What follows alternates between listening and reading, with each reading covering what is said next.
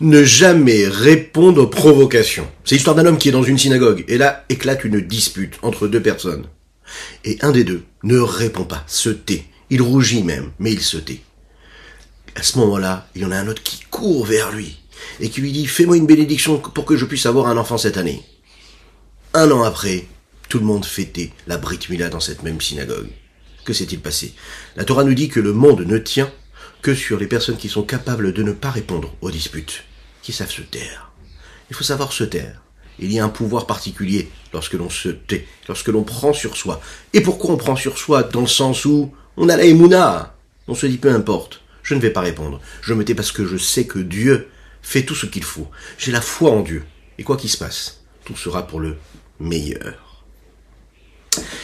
Bokertov et Koulam, bonjour à toutes et à tous, infiniment heureux de vous retrouver en cette magnifique matinée que Dieu nous offre sur la terre. J'espère que vous allez bien. Je vous souhaite de passer une excellente semaine en ce deuxième jour de la semaine. Nous étudions aujourd'hui notre partie de Tania quotidienne. On continue dans le septième chapitre du Shahar Aichud Vaimuna. On va continuer à parler de l'infini. Toujours d'infini. Juste après ces quelques notes de Nigun, je vous invite à partager, à liker et à commenter cette publication afin que nous soyons encore et toujours plus à étudier cette sainte Torah et par cela, Mashiach arrivera. C'est une promesse. C'est écrit dans les livres.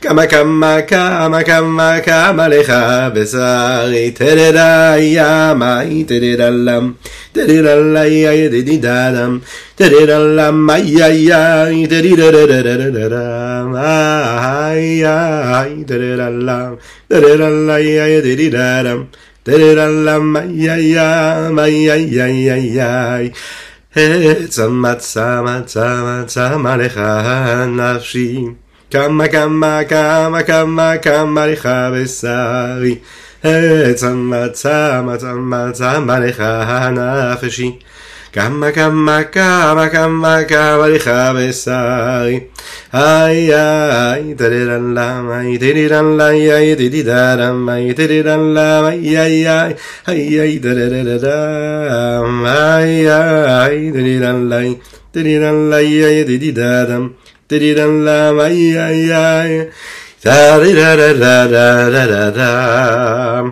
nous étudions ce matin Edith Amen Amen. Mettez une pièce de tzedaka si vous avez l'occasion de le faire. Très important, si vous dites les teilim, de mettre une pièce de tzedaka. Ça apporte énormément de bracha.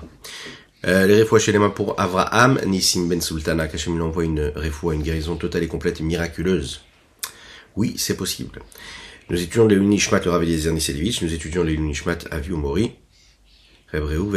Isser Alav. C'est l'histoire de deux chassidim qui se rejoignent et qui discutent ensuite, qui discutent pardon, d'un d'un sujet de chassidoute qui nous qui nous importe beaucoup en ce moment dans notre étude, la notion du Ein de l'infini. Comment est-ce qu'on peut définir l'infini, le Ein Sof Baruch Il y en a un qui s'appelle Reb Moshe Gourarié. C'était considéré comme un chassid qui avait beaucoup beaucoup de capacités intellectuelles, qui comprenait beaucoup la chassidoute, qui savait surtout aussi l'enseigner. Il rencontre un autre chassid qui s'appelle Reb Zalman Moshe Itzraki. Ce chassid-là lui demande à ce Reb Moshe Gourarié, est-ce que tu es capable de me définir qu'est-ce que qu'est-ce que c'est Or Ensof, la lumière de l'infini, l'infini du Saint béni soit-il, qu'est-ce que ça veut dire La puissance de Dieu? Reb Moshe commence à expliquer, dire, je ne peux pas te l'expliquer, c'est très compliqué d'expliquer. Quand l'autre insiste, il se sent obligé de devoir lui expliquer. Et là, il commence à parler, et il dit, je suis, désolé, je ne peux pas te l'expliquer.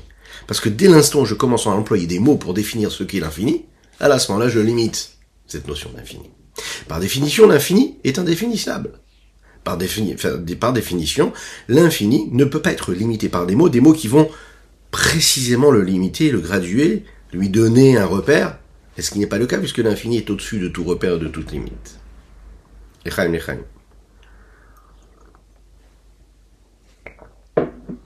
C'est ce qui nous permet d'être un petit peu plus proche, grâce au mot de Duhan Morazaken, de cette notion-là, à travers ce que nous avons développé ici aujourd'hui, le secret des lettres. Ce que les lettres cachent à travers leur tzimtzum. Oui, une forme de lettre, c'est une forme, par définition, et c'est aussi également des limites, un cadre, un contexte. On, à travers les lettres, on peut former des mots, des phrases, des idées, et en fait, ça pose, ça installe, ça limite, et ça nous permet de percevoir quelque chose grâce à ces lettres qu'on va prononcer. Pourquoi est-ce qu'il y a ce secret dans les lettres et quel est ce secret-là? En général, lorsqu'on parle de Tzimtzum, il est très compliqué de trouver le vocabulaire euh, adéquat, mais on va parler de quoi? De voile, d'une compression, d'une euh, condensation, mais c'est pas le bon mot également, de quelque chose qui pourrait estomper. On pourrait parler d'un transformateur. On pourrait parler de tellement de choses qui essaient en fait de quoi? Ben de d'adapter une lumière, quelque chose, une énergie, d'adapter au réceptacle quelque part. Quel est ce Tzimtzum lorsqu'on parle d'une lumière de, de, Dieu, quoi? Comment ça se passe, puisqu'on parle d'infini? Est-ce qu'il y a une expression simple que l'on peut trouver dans les mots de la Torah, par exemple, qui pourrait définir ce qu'est ce le Tzimtzum Le Rabbi Shonzalman nous explique ici quelque chose d'extraordinaire. Il dit Ba'asara ma'amarot nivra olam. Il est dit dans le Maxime de l'Opère, dans les Pirkei Avot, que Dieu a créé le monde Ba'asara ma'amarot, avec les dix paroles. C'est précisément, en fait, ces paroles-là qui constituent ce Tzimtzum. Le Tzimtzum, c'est les paroles de Dieu. Le Tzimtzum, c'est justement ce moment-là où Akadosh Baruch parle, à travers cette parole. C'est la raison pour laquelle, ce qu'on va faire, c'est pour essayer de comprendre pourquoi est-ce que Dieu utilise la parole, c'est se rappeler quelle est la parole, quelle est la fonction de la parole chez l'homme. Dans la parole de l'homme, il y a deux ingrédients. Il y a en fait la lumière et il y a le réceptacle. La lumière, c'est le contenu c'est ce que l'homme demande et, veut en fait exprimer. Il a un sentiment, une émotion, il a une réflexion, et il veut partager ce sentiment, partager cette réflexion avec l'autre. Le sentiment, de manière globale et simplifiée, on va dire, est moins limité. Parce que le sentiment, par définition, est beaucoup plus riche qu'un mot qu'on va prononcer. Il exprime beaucoup de choses, le sentiment. C'est la raison pour laquelle il faut souvent beaucoup de mots pour parler d'une émotion. Il suffit de voir le, le, nombre incalculable de livres qui ont été écrits à travers l'histoire pour parler de sentiments, d'émotions. Énormément de mots. C'est la raison pour laquelle, quand un homme, par exemple, est très touché par une situation, a une émotion qui est très très forte, quel mot il va employer? Il va dire, j'ai pas de mots. J'ai pas de mots pour exprimer ce que je suis en train de ressentir. Pourquoi est-ce qu'il dit qu'il n'a pas de mots? Parce que tous les mots qui font partie de son vocabulaire, et même s'il en a beaucoup, eh bien la richesse de son vocabulaire le limite. Parce que les mots limitent. Et l'émotion est trop grande. Et les mots, il n'en a plus. Le réceptacle, en fait, qui permet de véhiculer et d'intégrer, de recevoir cette lumière-là, c'est-à-dire cette information-là, émotionnelle ou intellectuelle, sont trop, trop, trop limitées, ces lettres-là. Les lettres, en fait, il y en a 22. Chaque lettre a une forme bien limitée, un sens particulier, qui exprime ce que, ce qu'elle est censée exprimer. C'est-à-dire qu'elle a une fonction particulière. Cette lettre-là ne va pas exprimer ce que, l'autre lettre va exprimer. Chaque lettre a quelque chose à particulier. Il y a aussi la prononciation. Il en ressort que quand un homme va parler, il fait un acte de tzimtzum. Il est en train de donner une information à travers cette lettre-là qu'il a choisie et pas une autre. il est en train de dire, voilà, j'exprime telle et telle chose, j'exprime telle et telle expression dans la prononciation, dans le son, dans la forme, dans le choix de la lettre. Je suis en train d'exprimer quelque chose. Je fais rentrer une forme de lumière abstraite, et quelque part, je lui donne une forme, une existence. Quelque chose de moins limité dans quelque chose de limité. Il y avait une lumière, il y avait un sentiment, une émotion, une idée, j'ai choisi des lettres qui vont former des mots, qui vont former des phrases, et qui vont transmettre quelque chose. À la lumière de quoi? On peut comprendre le miracle, et c'est ce que l'Admorazaken ici nous apprend, qui est extraordinaire, qui nous montre la valeur, le miracle qui se passe chez l'homme, et également dans toutes les parties de la créature du monde, de la création du monde, et en particulier chez l'homme. L'homme est défini comme un médaber. Oui, nous avons le domaine, le tsoméach, le chai et le medaber. Nous avons le minéral, nous avons le végétal, nous avons l'animal et nous avons l'homme. Et l'homme, il a quelque chose de si particulier, qu'il est au-dessus de tous parce qu'il a, bon, quoi Il a le libre arbitre. Hein, que, on sait très bien que Dieu nous a créés à son image. Ça veut dire être créé à l'image de Dieu, ça veut dire qu'on a été créé avec un libre arbitre. Mais qu'est-ce que ça veut dire qu'on a été créé avec un libre arbitre? Ça veut dire qu'on a la possibilité de choisir. C'est un autre sujet que nous avons déjà abordé, qu'on nous aborderons. Mais qu'est-ce qui le définit? Qu'est-ce qui le, différencie des, animaux, par exemple des végétaux, ou des, des minéraux d'ailleurs? Ben, C'est que l'homme, il peut choisir quelque chose. Le problème, c'est que parfois, il est persuadé de choisir quelque chose. Quand on vit dans une société de consommation, par exemple, on est persuadé de choisir, mais en fait, on choisit pas. Hein, on est géré comme ça, on est, on est un petit peu comme des pantins, on nous emmène là où on veut nous emmener, on nous donne envie de consommer tel ou tel objet, on nous donne envie d'aller et de faire tel et tel voyage, on nous donne envie de consommer, de, de vivre de cette façon, d'avoir telle et telle envie, d'avoir telle et telle ambition, d'avoir tel et tel rêve. On s'en rend pas compte, mais la société nous dicte en fait ce à quoi nous devons penser et ce que nous devons faire. La seule chose qui permet à l'homme d'avoir un libre arbitre et qui fait et qui le différencie, c'est ce que nous allons voir de tous les autres créatures. C'est justement ça, c'est qu'il est à l'image de Dieu. Et Dieu, lui, il est quoi? Il est au-dessus du choix. Il a la possibilité de choisir. C'est quoi l'image de Dieu? C'est-à-dire que nous, on a la possibilité de s'inscrire dans cet infini-là de Dieu, ou de décider de descendre au niveau des animaux, des végétaux et, des, et des minéraux. Pourquoi? Parce que dès l'instant où j'étudie la Torah dans ma vie, alors à ce moment-là, ma lecture de ce qui se passe autour de moi, elle est beaucoup plus calme, beaucoup plus posée, beaucoup plus refroidie. Je fonce pas tête baissée, je prends du recul. Je sanctifié, je me suis assaini, je me suis élevé, je me suis purifié. L'étude de la Torah, en particulier la Chassidoute, elle me permet de vivre dans la réalité de Dieu, pas la réalité qu'on m'impose autour de moi, dans le monde. Donc, je touche une forme d'infini, cet infini-là me rappelle que ce qui se passe autour de moi, ce n'est que du fini, que du limité. Et donc je tombe moins dans le panneau, même si il est vrai, on vit dans un monde qui est obscur et qu'on mensonger et qu'on se laisse aussi avoir par le système.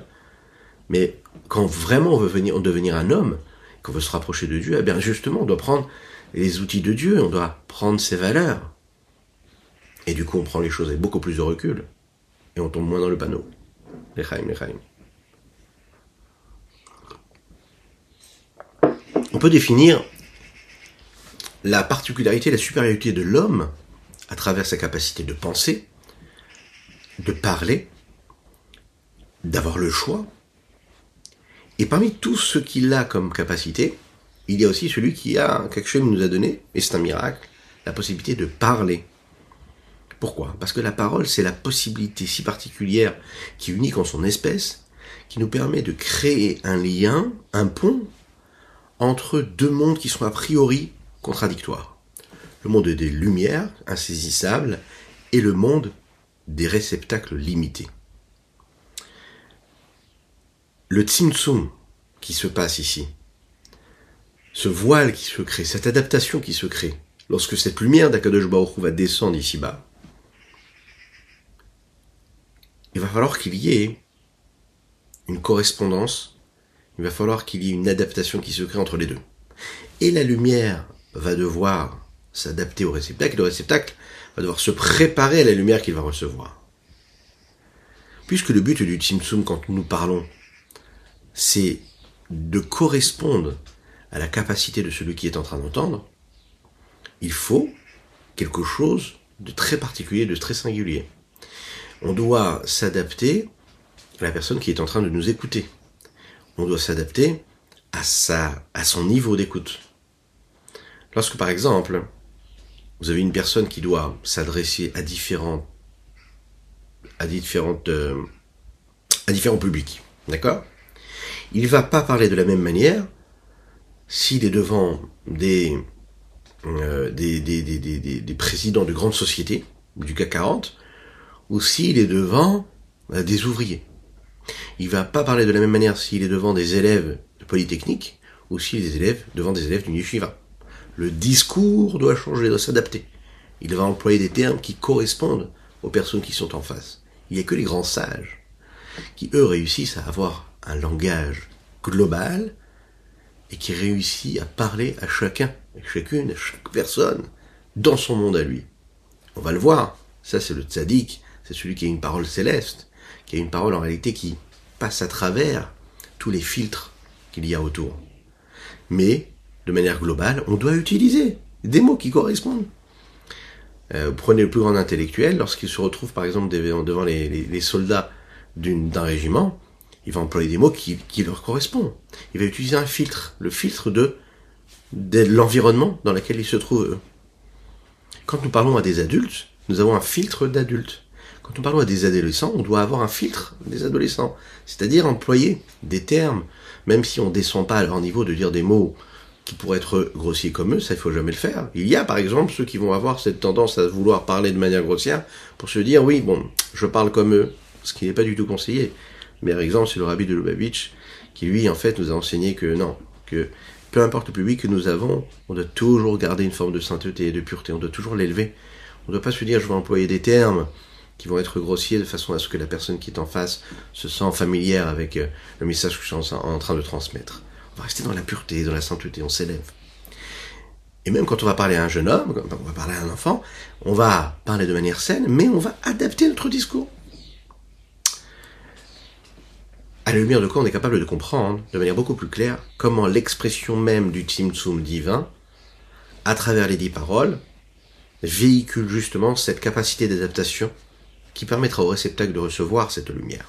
Akadosh fait rentrer sa lumière d'infini dans les veines de l'être limité, bien défini, et de cette façon-là, la transmission et le passage hein, entre l'infini et le fini peut se faire. de la même manière que la parole humaine, il faut la correspondre, il faut la faire correspondre, comme nous l'avons dit juste avant, à celui qui est en train d'écouter. La même chose, la parole divine, Akadosh Baruch ne va pas dire juste une parole. Il ne s'est pas suffi d'une seule parole pour créer tout le monde. D'ailleurs, on le pose cette question dans la Mishnah, on dit, mais il aurait pu donner juste une parole. Alors sans voir la réponse de la Mishnah, ici on nous explique qu'il ne s'est pas suffi de prendre cette lumière infinie dans des lettres et de dire Bereshit bara Elohim et Hashomim sous commencement Dieu créa le ciel et la terre, mais il va dire dix paroles, dix paroles différentes, et on va le voir comment à, travers chaque parole qu'il va choisir, il est en train de donner naissance et de donner de l'énergie à un monde complètement différent.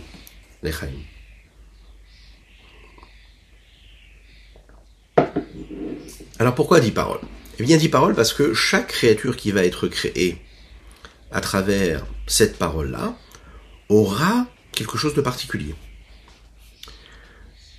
Chaque espèce a besoin d'une correspondance qui lui correspond à elle, spécifique. Lorsque Akadosh Baruch va dire le mot Yehi-Or, que la lumière soit, eh bien dans les lettres Or, nous avons le Aleph, nous avons le Vav et nous avons le, le Resh. Ces trois lettres-là font allusion a des traits de caractère particuliers de cette lumière-là qui va être créée grâce à cette parole-là.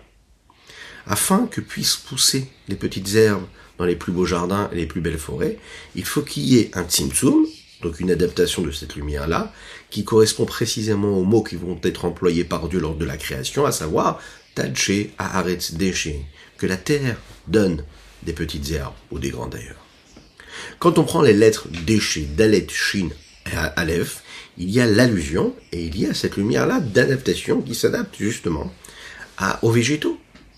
Chaque mot qu'Akadosh va dire crée une description à cette influence-là d'infini de Dieu qui se véhicule à travers ce message. De telle façon à ce que chaque créature peut avoir des traits de caractère, des qualités, des, euh, odeurs, euh, des, couleurs, des formes, des particularités, des singularités différentes à chaque fois à l'infini d'ailleurs. Mais ça ne suffit pas. Il faut savoir que les dix paroles, les Asara Mamarot, elles, elles parlent de manière globale de toutes les créatures qui vont être créées. La lumière, le firmament, la terre sèche, ferme, les végétaux, les luminaires, les poissons, les oiseaux, les bêtes sauvages, celles qui sont un peu moins sauvages, domestiques, les hommes. Mais on ne rentre pas dans les distinctions qu'il y a dans chaque famille, si l'on veut dire, de créatures on nous dit, voilà, de manière globale, il y a l'homme, l'espèce humaine, il y a l'espèce végétale, l'espèce minérale. On ne rentre pas dans les considérations à savoir les différents matériaux qu'il y a. Le fer, le cuivre, la pierre, le plomb, l'argent, l'or. On ne rentre pas dans les détails, euh, à savoir les différentes gènes de végétales qu'il y a. On ne rentre pas dans les différentes considérations, les différents détails qu'il y a à travers toutes les créatures animal, on rentre pas dans toutes les familles. La raison pour laquelle on ne rentre pas, on l'a étudié ensemble, si vous en souvenez, dans le premier chapitre de Shahar et dans lequel nous avons parlé de cela. Euh, les différents luminaires qui ont été créés, ils ont été créés par la bouche d'Akadosh. Mais ces luminaires-là sont d'une puissance phénoménale par rapport à des créatures qui seraient beaucoup moins, beaucoup moins importantes, beaucoup moins proches de l'infini, a priori, a priori. Ces créatures-là ne sont pas en mesure de recevoir la puissance d'Akadosh Baruch Ça veut dire que la parole créatrice, elle représente bien sûr un tzimtzum, une forme d'adaptation de voile, d'écran, sur l'intensité de lumière, mais le tzimtzum va correspondre seulement à des notions globales. Il donne naissance et il donne la possibilité d'existence à des créatures bien définies et limitées, mais ça reste global. On va pas rentrer dans les détails. Pour que toutes ces petites créatures elles puissent exister, parce qu'il faut quand même qu'elles existent, qu'est-ce qui va faire qu'un Tzimtzum qui a créé l'espèce animale va donner naissance à toute la, aux milliers d'espèces animales qu'il va y avoir juste après? C'est-à-dire aux petits détails. Chaque famille d'animaux et regardez un petit peu l'immensité. Promenez-vous dans un bel aquarium, ou mieux, il y en a qui font de la plongée, qui voient l'immensité et la beauté de tous ces poissons-là qui sont dans l'eau, dans la mer. Leur couleur, leur forme, les petites familles, comment est-ce qu'ils ils, vont d'un endroit à l'autre. C'est magnifique, vous voyez? Marchez dans la rue, regardez des fois les fleurs, des fleurs avec des dégradés de couleurs les plus grands graphistes du monde peuvent passer des heures pour essayer de trouver comment faire correspondre des couleurs. Et là, on voit que la nature nous donne à travers une fleur un dégradé de couleurs phénoménal, extraordinaire. Ouais. Qu'est-ce qui s'est passé à ce moment-là? Il y a bien une force créatrice qui est là, qui est présente, qui rentre dans les petits détails. Il faut un tsimtsum qui est beaucoup plus défini, beaucoup plus précis que le tsimtsum global qui a permis la création de tous les végétaux. Et bien le Rabbi Zalman ici va nous dire qu'il va y avoir d'autres filtres quelque part ces filtres-là qui sont beaucoup plus précis et particuliers, qui vont permettre, donc à travers ce processus de différents Tzimtzumim, la possibilité d'existence de chaque créature à travers sa force bien définie. Un peu comme par exemple l'électricité, hein, on prend cet exemple, qui va passer à travers tellement de transformateurs depuis euh, depuis la, centrale nucléaire, hein, qui va donner cette énergie jusqu'au cet endroit-là, on va mettre notre prise chez nous à la maison pour recharger notre téléphone sans arrêt d'ailleurs, parce qu'il se décharge tout le, tout le temps. Bon, bah, bah, il faut aller chercher cette énergie. Et si on se dit, ben j'en ai marre d'aller à chaque fois recharger mon téléphone, je vais le poser sur la euh, centrale euh, nucléaire, eh bien le téléphone brûlerait tout de suite. Donc il y a eu tout ce système là d'adaptation, des transformateurs, qui vont permettre et à la créature d'être ce qu'elle est, et de profiter de cette énergie. Donc elle a subi tous ces sinsumim là.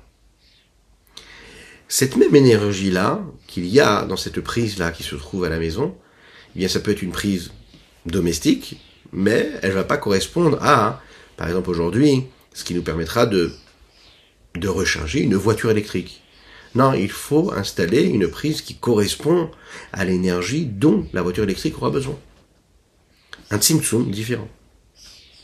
À chaque fois qu'il y a une adaptation, une transformation, un transformateur, eh bien c'est justement ce que nous appelons un Et la raison, elle, est claire. La puissance de la lumière divine qui se trouve dans les mots initiales des Asara des dix paroles, elle est trop forte. À chaque fois que je vais changer les mots initiales, eh bien, je suis en train de créer une forme d'adaptation de cette puissance de lumière. Lorsque, par exemple, on prend le Pasuk Shema Israël Hashem Elokeinu Hashem Echad, que nous prononçons tous les jours. D'ailleurs, pensez à le faire avant le Zman, avant le temps, dans le temps. C'est très important de dire le chemin Israël dans le temps. Et quand on traduit ce texte-là en différentes langues, alors bien sûr, chaque langue va exprimer la même idée, Shema Israël, Hashem Elokeinu, Hashem Echad. Et de cette façon-là, on peut s'acquitter de l'expression même de ce verset-là, Mais on est tous d'accord que la puissance de, du message et de la lumière que ces mots-là sont censés refléter et transmettre, elle sera moins importante lorsqu'elle a été traduite que quand on le dit dans son sens simple. C'est-à-dire, dans son, sens simple, dans son langage initial. Qu'est-ce qui s'est passé? Connaissez, prenez par exemple un livre, pour ceux qui sont capables de lire en différentes langues, prenez un livre qui a été, c'est logique, qui a été écrit par exemple en hébreu. Et puis vous allez lire la même chose, hein, traduit en français. Le meilleur des traducteurs. Vous allez lire en anglais. Prenez un livre qui a été écrit en anglais et vous le lisez en, français. Vous allez voir que c'est pas possible. Il se passe quelque chose. Vous pouvez lire dix fois le texte et ce que vous allez ressentir ou comme émotion, comme réflexion, comme compréhension, ce sera jamais la même chose que ce qui a été mis dans le premier texte. Pourquoi? Qu'est-ce qui s'est passé? C'est la même chose. L'idée, elle est la même. L'idée, elle est la même. Parfois même dans la traduction, j'ai plus de mots qui me permettent de d'expliquer quelque chose. D'ailleurs, dans la langue française, c'est ce qui se passe. On a énormément de mots pour exprimer des choses qui peuvent être dites dans d'autres langues avec un ou deux mots. C'est ce qui complique en réalité, si on regarde bien, hein. ce qui peut enrichir, mais ce qui complique aussi souvent la tâche. Parce que tous ces mots-là, bien sûr, enrichissent notre compréhension, mais parfois ne nous permettent pas de ciseler, de trouver vraiment le mot qui, correspond au mot initial. Mais alors qu'est-ce qui se passe? L'idée, elle a été transmise, elle a été exprimée, mais la puissance a été amoindrie. Parce que dès l'instant où on transforme, dès l'instant où on traduit, eh bien les mots ne sont plus les mêmes puisque ce ne sont plus les mots qui étaient ceux de la source première. Les mots que Moshe Rabbeinu nous a fait entendre, qui font partie des mots qu'il a reçus d'Akadosh Baruch ce sont les mots d'Hachem. C'est l'Achon à Kodesh, c'est un langage qui est saint, pur, c'est la parole céleste. Prenez cette lumière-là essentielle, cette lumière qui est à la source, et mettez-la dans des réceptacles nouveaux, qui eux vont donner naissance à des réceptacles nouveaux, et encore et encore afin d'adapter, eh bien vous avez une lumière qui sera bien sûr la lumière initiale, mais qui sera transformée. C'est la raison pour laquelle, on va le voir à la fin de cette œuvre-là du Shahar Eichut Ve'emuna, on comprendra que c'est un petit peu comme euh, la lumière de la lune, vous savez. La lumière de la lune, elle vient d'où? Elle vient du soleil. Mais puisque la lumière du soleil est en train d'éclairer à travers un moyen qui est extérieur à lui, un intermédiaire, un moyen d'expression qui lui va être quoi? La lune, automatiquement, sa puissance s'amoindrit. Autrement dit, la lune, ce n'est juste que du soleil qui s'adapte à autre chose. Mais alors pourquoi c'est pas aussi intense? Parce que la lumière du soleil, quand elle devient la lumière de la lune, elle a un autre réceptacle, cette lumière-là. Et donc, c'est une lumière qui va être beaucoup moins forte, beaucoup moins puissante. À la lumière de quoi On peut comprendre qu'à chaque fois qu'il y a un changement de la source, il y a l'expression d'un timtsum. On peut comprendre qu'à travers chaque changement, eh bien, comme on l'a dit déjà, expliqué un peu hier, les conséquences vont être différentes.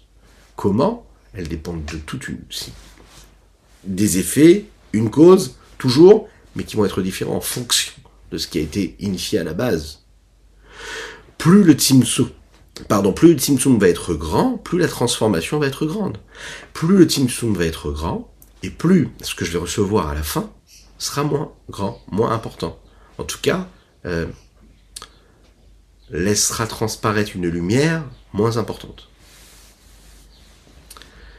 Il y a différentes façons de lire justement et d'exprimer une lettre. Et dans la lettre même, il y a une richesse de Tzimtzumim, en fait. Ce que nous appelons les tirofim. Qu'est-ce que c'est les tirofim Tirofim, c'est les associations, transformations, créer des combinaisons de lettres, d'assemblage de lettres. Je prends les mêmes lettres de la même parole, mais je change l'ordre. Par exemple, prenons la lettre Aïn Sin, Vet, Esev, qui ont été exprimés lors de la création pour créer les végétaux. Esev, Mazriazera, Oseperi, Lemino, Esev. Eh bien, je peux changer et faire de Esev un autre mot, Sheva, 7. J'ai pris les mêmes lettres, hein, le Shin, le Vet et le Aïn, et j'ai interverti. Je peux faire encore autre chose, par exemple. Prenez, comment est-ce qu'on dit les filles en maman Rakia. Yehi c'est un mot qui a été prononcé dans les dix paroles célestes. Eh bien, si j'intervertis les lettres, je peux arriver au mot Eikar ce sont les mêmes lettres, j'ai un autre mot. Ça, c'est ce qu'on appelle transformer. D'accord. C'est-à-dire que j'associe les de manière différente. Il y a ce que nous appelons les chiloufim. Là, à ce moment-là, je, je remplace une lettre par une autre lettre, d'une façon particulière. Prenons un exemple. Il y a des lettres la première lettre de l'alphabet, c'est le Aleph. La dernière, c'est le Tav. La deuxième lettre de l'alphabet, c'est le Bet. Et l'avant-dernière lettre de l'alphabet, c'est le Shin. Le Aleph peut devenir le Bet, et le Tav peut devenir le Shin. Donc la première, elle devient la deuxième, donc la deuxième prend la place de la première, et, inversement. Qu'est-ce que ça veut dire? Ça veut dire que les lettres qui ne sont pas les mêmes lettres, je vais les leur donner, je vais les changer, quoi, leur donner une autre place, et elles prennent donc, en fait, en réalité, la place de la première.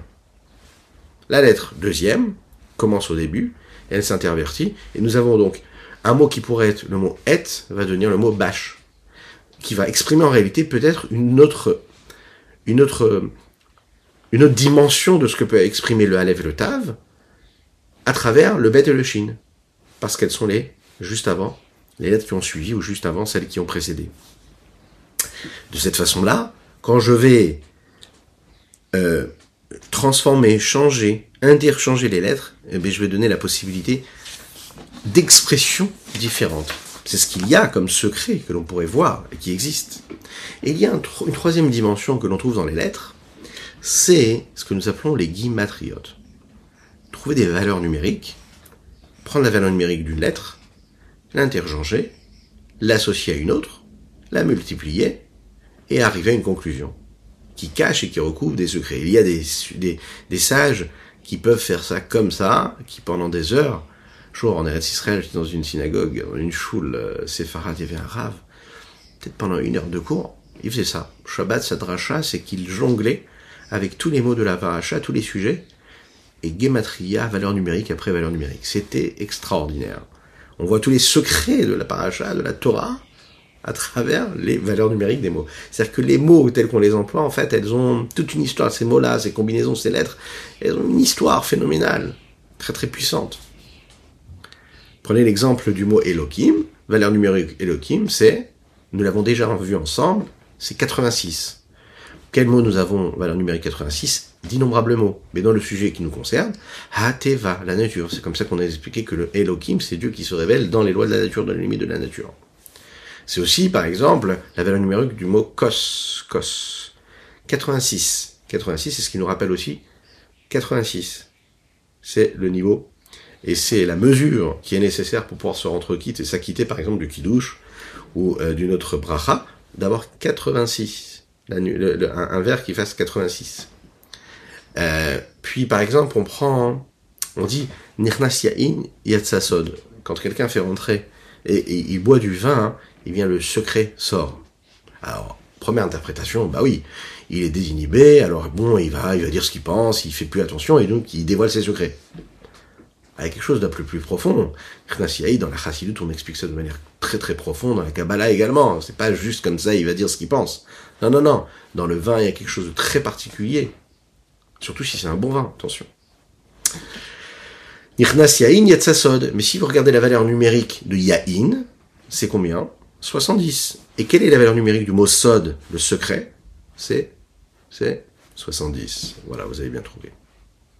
Maintenant, si on essaye de graduer et de créer vraiment une forme, euh, une forme d'évolution à travers ces, ces trois façons d'interpréter les lettres et le choix des lettres pour en constituer des mots. Quelle est d'après vous celle qui se rapproche le plus de la source? Parce qu'on utilise toujours les mêmes lettres, les lettres qui ont été prononcées à la source. C'est juste en fait l'ordre des lettres qui va changer. C'est juste ce que j'en fais qui va changer. Quand par exemple, je change euh, l'ordre des lettres. Alors le Tzimtzum, il, ici, il est, il est minime. Il n'est pas si important que cela. J'ai pris les mêmes lettres, j'ai juste changé l'ordre. Quand par exemple, je vais vraiment faire plus que le changement de lettres.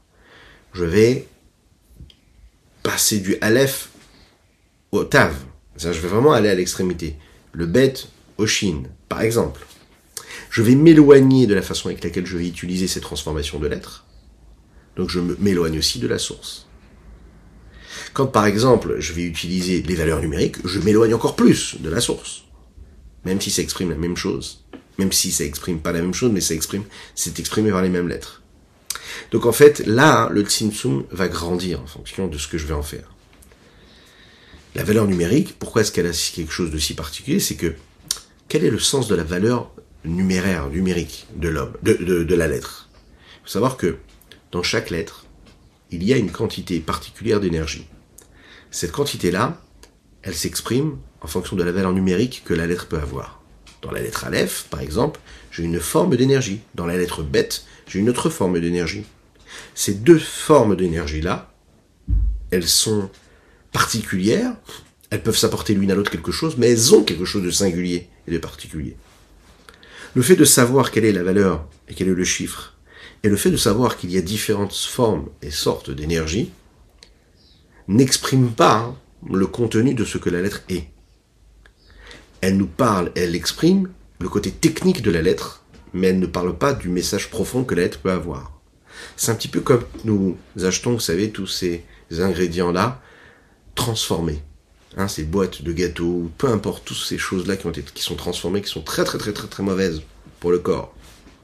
Vous allez voir que plus c'est mauvais, et plus vous avez des écrits qui sont écrits en gros comme ça, des tableaux dans lesquels on va vous donner toutes les valeurs énergétiques qu'il peut y avoir, nutritionnelles qu'il y a dans l'aliment. Plus c'est mauvais, plus il y a des choses. Donc le repère, il est simple, hein, vous savez ce qu'on dit, hein, les diététiciens le disent.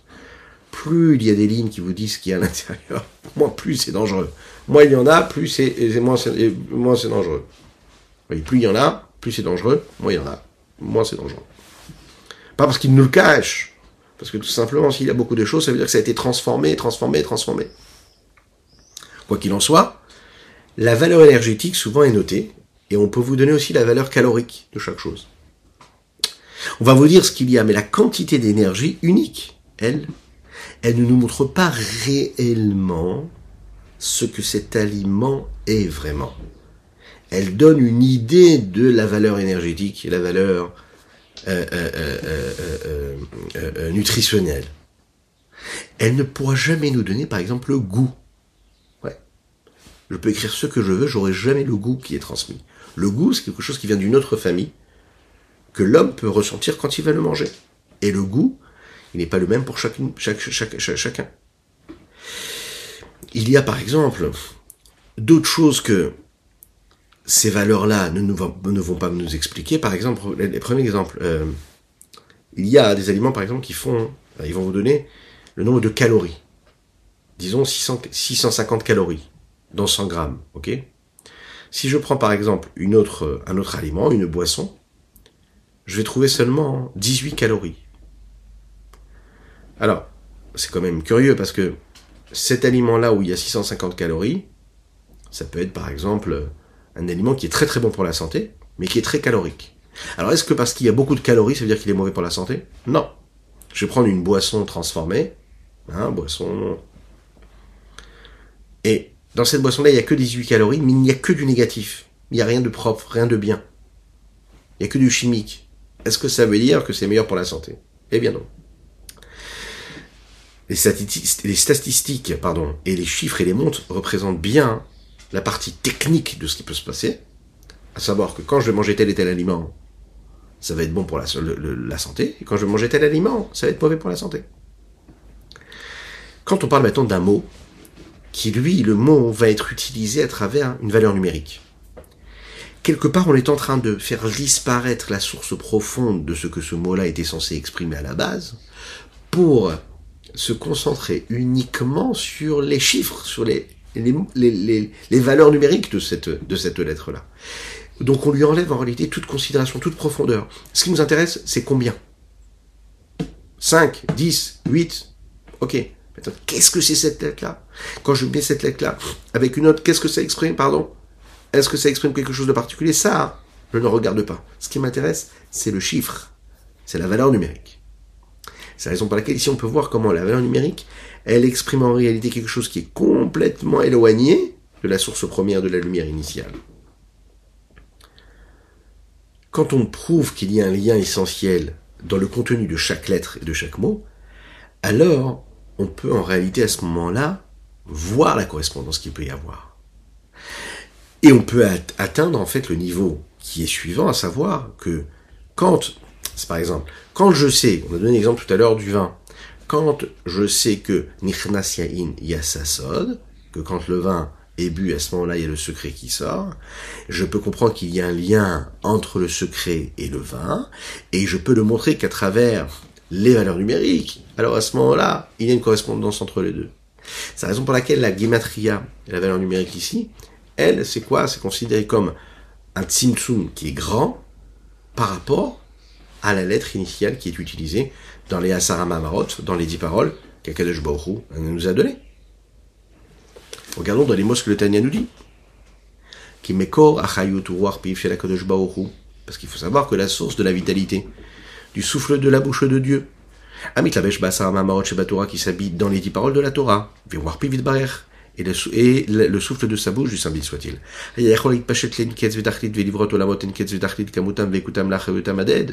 Il aurait pu se diffuser et créer des mondes jusqu'à l'infini, qualitativement, quantitativement, et de les faire vivre à jamais, c'est-à-dire à, l'infini. Ce monde-là qui est défini dans un espace, dans un temps, dans une existence, comme nous l'avons dit à travers les dimensions, le temps, l'espace et l'homme, l'être. Si la parole créatrice de Dieu qui avait dans les dix paroles, comme elle est dans sa source simple, restait infinie, eh bien toutes les créatures seraient aussi, elles, infinies. Et dans leur qualité, dans leur quantité, serait aussi infini. Donc il n'y aurait pas de monde. Le Zaken précise entre parenthèses, il dit Puisqu'Akadosh lui, il est infini, alors toutes ses vertus, tout ce qu'il fait, sont aussi considérées comme infinies. C'est une seule chose. La vitalité qui vient de ses vertus, par exemple, la montée et la miséricorde et toutes ces autres traits de caractère et ses vertus saintes, à travers ce filtre-là, quand elle s'habille à travers euh, le souffle de sa bouche, la parole divine, Kihu Amar comme David Amelech le dit dans les Teilim, Kihu Amar c'est Dieu qui a parlé, et là ce fut, parce qu'il a parlé, ce fut. C'est-à-dire que la vitalité qui est créatrice et qui crée tous les mondes vient du Chesed, de Gvura, quand elle s'habille à travers la Malchut, puisqu'on sait, on l'a déjà vu ensemble, la vertu de Malchut, la dernière de toutes les autres séphirotes, c'est elle qui est appelée le Dibour, parce qu'elle crée la transmission, comme la parole qui transmet, qui crée la connexion avec autrui. Mais on sait aussi que voilà le chesed ibané, des chesed ibané, on sait que, comme dit David Amelach encore dans les Teilim, le monde est créé grâce au chesed. Bidvar Hashem vevoir le Par la parole de Dieu, le souffle de sa bouche, qui là constitue ce réceptacle-là, et ce vêtement, ce moyen d'expression pour cette montée-là. Quand le chesed, lui, abstrait, hein, va s'habiller à travers des lettres, les lettres de la parole, il devient donc une force créatrice pour créer un monde. Et de la même manière que Dieu lui est infini, alors sa vertu de bonté aussi, elle est considérée comme infinie. Sa façon, son partage, son don, de par ce qu'elle est, peut être et peut donner et peut exprimer une vertu de bonté qui, elle, va créer à l'infini, va créer ex nihilo. Oui, oui, oui, oui, voilà, voilà, on a bientôt fini, chérie. Euh, dans toute sa grandeur, dans toute sa splendeur, dans tout ce qu'elle est. Qui Aden Kamtsa, Dilvouche Mineoube. C'est un petit peu comme, vous savez, la tortue. Hein, ben, la tortue, elle a une carapace, et la carapace, c'est ce qu'elle est, c'est une seule chose. La façon avec laquelle un homme peut s'habiller, par exemple, le vêtement qu'il va porter, c'est un vêtement qui est extérieur à lui. Ça n'est pas son essence. Je porte un vêtement, j'envoie des signaux, j'envoie des, renseignements, des informations sur ce que je suis, sur ce que j'ai envie d'exprimer. Euh, mais ce n'est pas ce que je suis, moi. Je vais mettre un autre vêtement, je vais envoyer une autre information. En fait, il y a le vêtement qui lui est constitué de matériaux, et il y a ce que je suis, moi, une créature, qui est considérée comme autre chose complètement. Il y a la partie profonde, intérieure, et la partie extérieure, superficielle. On n'est pas né en même temps, on n'a pas été constitué en même temps, créé en même temps, le vêtement comme lui, il a été créé, et puis l'homme comme il a été créé. Akadosh Baruch ça n'est pas ça. Et le chesed qui va créer, ça n'est pas ça. C'est une seule et même vertu. La tortue, elle, peut-être que quand je regarde la carapace de la tortue, je vois quelque chose qui est a priori extérieur à elle, mais pas du tout. C'est une seule chose. C'est la même chose. Ah ben oui, mais cette carapace, elle l'habille la tortue et elle la protège de plein plein de choses, comme un vêtement que j'aurais pu porter. Mais la chose, chose qui, me différencie à la tortue, de la tortue, enfin pas la seule, mais bon, en tout cas, dans cet aspect-là, sur cet aspect-là, c'est que le vêtement est extérieur à ce que je suis, alors que chez elle, son vêtement, c'est elle-même. C'est ce qui se passe un petit peu avec euh, les vertus de Dieu. Dans la parole créatrice, il est une force d'infini. Et il y a donc dans cette parole-là la possibilité de créer ex nihilo des mondes, des créatures qui elles aussi vont être infinies. Alors qu'est-ce qui s'est passé à ce moment-là? Pourquoi est-ce qu'on réussit, Baruch Hashem, à avoir un monde avec justement des limites? Et là, chez Tzinsem Akadosh Baruch Dieu il a adapter cette lumière, cette vitalité, Shiuchalit Pachet Morarpiv, qui va pouvoir descendre de la bouche, du souffle de sa bouche,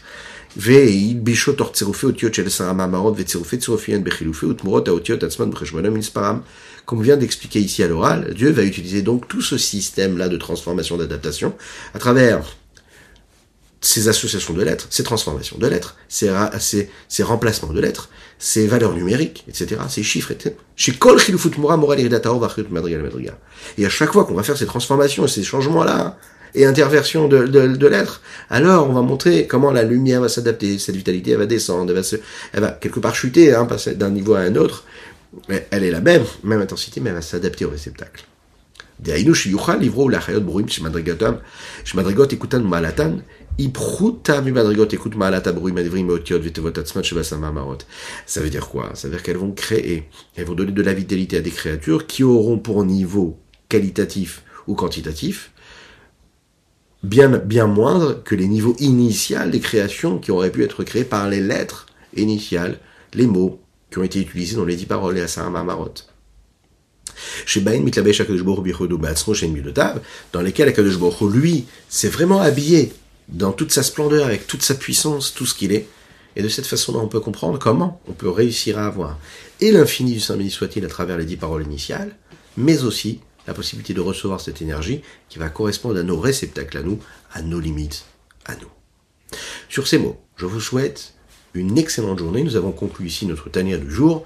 Vezrat Hashem, que Dieu nous donne les de se retrouver, si Dieu veut demain, avec force, conviction, joie, allégresse, réussite matérielle et spirituelle pour chacune et chacun d'entre vous.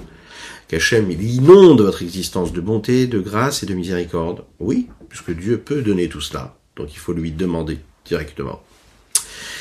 N'oubliez pas de partager, c'est très important. N'oubliez pas de liker, de commenter. Et n'oubliez pas surtout de nous soutenir, parce que ça permet de diffuser encore plus, encore plus la Torah. Je vous dis à très bientôt. Tout.